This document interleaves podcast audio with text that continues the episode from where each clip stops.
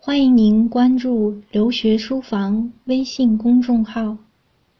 嗨，大家晚上好，我是小鹿，在德国斯图加特向你问好。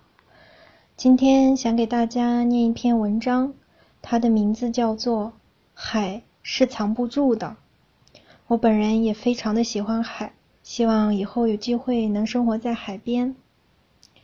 如果大家也恰好生活在海边，可以在微信公众号“留学书房”里发照片给我，谢谢大家。海是藏不住的。我六岁的时候才第一次看到海，虽然我是海边的孩子，而且我的父亲就曾是一名海员。那次看到海，是到外祖母家的路上，沿着乡间的小路，跟在母亲的身后走。总感觉怎么路边的甘蔗林那总传来明晃晃的亮光，我趁着母亲不备往那跑，这才看到海。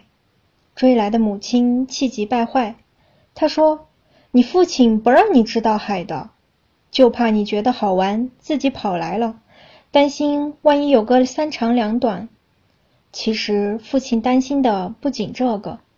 回到家里，父亲郑重的和我说。我小时候就是老觉得海边好玩，船上生活好玩，这才过上后来的生活。但海上太苦了。我希望你在镇上的中学读好书，不要再做和这相关的工作。当时我生活的这个小镇，或许有太多像我父亲那样的人。十几年来，镇区的发展一直往反方向滋长。整个小镇都在集体逃离那片带给他们乐趣和磨难的海洋。然而，这片试图被父母藏住的海，却因父母的禁止而越发吸引我。再次去拜访外祖母的路上，我突然放开步子往甘蔗林那冲，母亲气恼地追我，把我追急了，竟扑通往那一跳，海水迅速把我淹没了。那咸咸的海水包裹着我，把我往怀里搂。我看到这海水之上那碎银一样的阳光铺满我的瞳孔。醒来的时候，已经在医院的病床上。海是藏不住的。父母因为自己曾经的伤痛和自以为是的对我的爱护，硬是要掩饰。我因而听到海浪声，以为是风声。闻到海腥味儿，以为是远处化工厂的味道。然而，那庞大的东西还一直在涨落着，而且永远以光亮、声响在召唤。我总会发现的，而且反而因为曾经的掩饰，更加在意，更加狂热。那次被水淹后，父亲却突然带我去航行，那真是可怕的记忆。